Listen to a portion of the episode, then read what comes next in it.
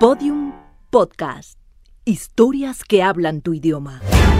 El Kama Sutra de la Innovación. Octava práctica. Para reinventar tu vida y tu negocio. Con Jorge Cuevas.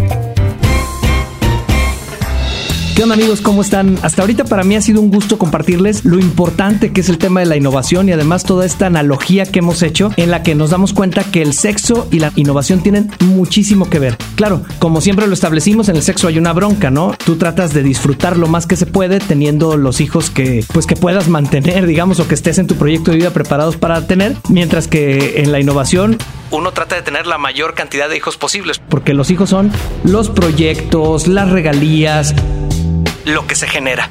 Y en ese camino fuimos comentando cómo hay cuatro posiciones mentales para innovar. Así como en el Kama Sutra de la sexualidad hay posiciones físicas, que por cierto, la neta, la neta, la neta, yo no alcanzo a hacer ni tres y que seguramente tú ahorita que me estás escuchando, si no eres presumido y eres honesto contigo, sabrás que no alcanzas ni cuatro.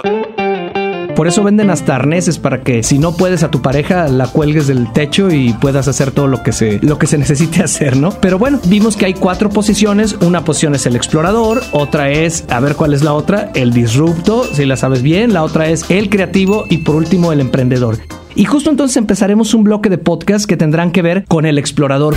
Con esa primera posición, hoy vamos a ver la parte genérica, qué es el explorador, qué es esa primera parte de las posiciones mentales del Kama Sutra y luego nos vamos a ir con las demás. Fíjate que ahí me encanta hablar de esta primera posición porque normalmente todo mundo cuando hablas de innovación, lo primero que te dicen es brainstorming, lluvia de ideas. Y yo estoy hasta la madre de ver como la idea de que una lluvia de ideas te puede solucionar algo. Yo te diría que para la innovación, la lluvia de ideas es como el misionero al sexo, ¿no? O sea, es lo más choteado y además no significa que sea lo más rico. Fíjate, si tú empiezas haciendo una lluvia de ideas con tu equipo acerca de un tema en el que quieren innovar, lo que van a hacer es vomitar los paradigmas o las ideas preconcebidas que cada uno de ustedes tienen. Pues simple y sencillamente van a hacer pan con lo mismo. Si uno quiere pensar fuera de la caja, no es como ponerse a ver si se conecta con un alienígena y saca ideas fuera de la caja. Si uno quiere pensar fuera de la caja, la primera posición es explorar, es decir, buscar inspiración en lugares ajenos a tu empresa. Si tú estás en una en la industria, por ejemplo, de los vehículos, en la industria automotriz, busca inspiración a lo mejor en la de la construcción o si tú estás en la radio busca inspiración en otra industria porque en tu industria ya todo el mundo está viciado con las mismas ideas. De alguna manera de lo que se trata esto es de salirnos de la cloaca, de buscar diferente sin tener necesariamente que tomar decisiones. De hecho, si tú vas a hacer una reunión creativa, antes de empezar con la lluvia de ideas, di, vamos a ponernos en explorador. Y ponernos en explorador es hacernos ciertas preguntas que aquí vamos a ir eh, descubriendo, pero la primera que para mí es la más, más importante es, ¿en dónde tenemos que salir a buscar inspiración? Pensemos que tú estás en un proyecto en el que quieres hacer tu negocio fluir y crecer. La pregunta sería, ¿quiénes serían casos de inspiración para ti? Y antes de que tú empieces a generar ideas, sal y busca esos casos. Incluso ahí me encantaría que ahorita mientras me escuchas, ya sea en tu mente o que empieces a apuntar es qué cosas tienes que investigar para buscar inspiración para tu proyecto. Y como te comento, lo más importante entonces cuando empezamos un proceso de innovación es buscar inspiración. Y este podcast de eso se trata, de primero empezar a pensar en dónde buscamos inspiración. Te pongo algunos ejemplos.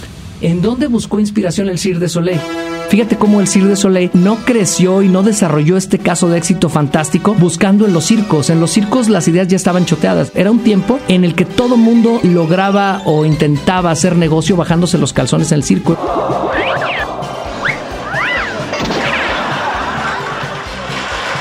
Es decir, cada vez estaban más bajos los precios, bajaban y bajaban, incluso no eran rentables los circos y la gente pues en realidad ya no quería ir porque además ya no iba con la tendencia. Creo que a todos no nos gustaba ver el maltrato de animales.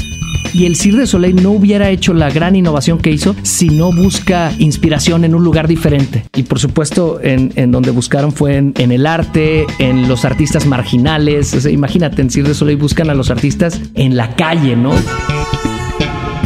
Y los llevan y los estiran. Y esa es una forma de buscar inspiración. Un, un, músico que le late el rock tiene que buscar en la música clásica, en otras disciplinas, porque esa es la forma en la que su cerebro va a empezar a conectar y hacer diferentes asociaciones que entonces podrán llevar a esta parte de exploración. Es curioso, lo mejor que te puedes decir cuando quieres empezar a explorar es No sé, pero eso va en contra en todo lo que te han enseñado en la escuela, no sé si estés de acuerdo conmigo, porque en la escuela te decían que eras buen niño y buena estudiante si le decías al maestro, yo sé, si no sabes estabas güey, te iban a reprobar.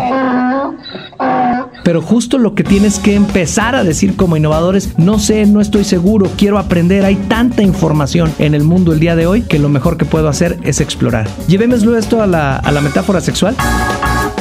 Pero antes, por favor, échame la mano apunta de qué forma vas a lograr que tu proyecto esté enriquecido por mucha información que vas encontrando. Y esto, pues si lo llevamos a la metáfora sexual, como te decía, pues es muy sencillo. ¿Crees que haya un nivel de placer alto en una relación si no dedicas tiempo a explorar, si luego luego te vas a lo que te truje chancha? De la misma forma, si inmediatamente quieres sacar la gran idea, no resulta nada. No sé si te ha tocado. Hay empresas donde llegan los gerentes, está la gente en sus cubículos y le dice, señores, quiero que me arrojen cinco ideas innovadoras, rápido, ahorita. Y te digo algo, no se puede. ¿Y por qué no se puede? Por una razón muy sencilla. Primero necesitamos salir a buscar inspiración y luego podemos empezar a, a encontrar nuevas ideas. Es exactamente lo mismo en la innovación, en el sexo y cuando uno va al baño.